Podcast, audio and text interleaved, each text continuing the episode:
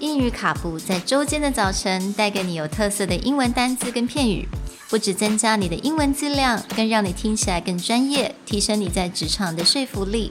英语卡布早晨一杯知识加倍，English cappuccino, your morning cup of knowledge. Good morning, everyone. Welcome back to English Cappuccino. In this week of fashion related words, we're going to talk about silhouette. Silhouette. 那这个英文的意思也就是呢，silhouette is essentially the basic shape or outline of an outfit. Some really common silhouettes could include A-line, straight, flare, or asymmetrical, and etc. 所以中文来讲呢，silhouette 的意思就是轮廓的意思。英文它这边讲说的 basic shape or outline of an outfit。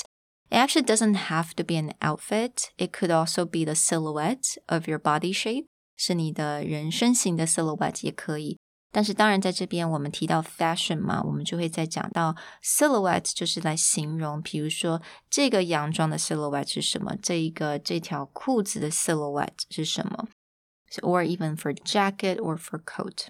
那我们刚刚有讲到一些蛮 um common silhouettes are called like A line, um straight, flare or asymmetrical. Asymmetrical 我稍微来讲一下好了。我们先来讲这个字 symmetrical, S Y M M E T R I C A L, symmetrical. Symmetrical 就是对称的意思。那我相信大家普通，我们平常在上班，我们在非 fashion 界的上班的人，我们都是穿 symmetrical outfits。 And symmetrical basically just means 左右是对称的 shape。那其实，在今年还蛮流行 asymmetrical，你会看到左右不太对称，可能一边长一边短的一些造型会出现。So that's asymmetrical. So I wonder what kind of silhouette do you like the best? You know，有的时候是跟着你的。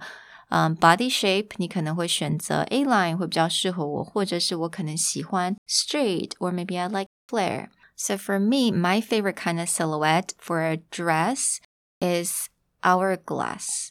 Hourglass 我不知道大家知不知道，它就有点像那个漏沙的那个罐子 hourglass，也就是那个沙你可以把它倒过来，它就会漏下去，right? Like kind of helps you to keep track of the time. 所以我喜欢像那样子的 silhouette。I wonder what is your favorite kind of silhouette?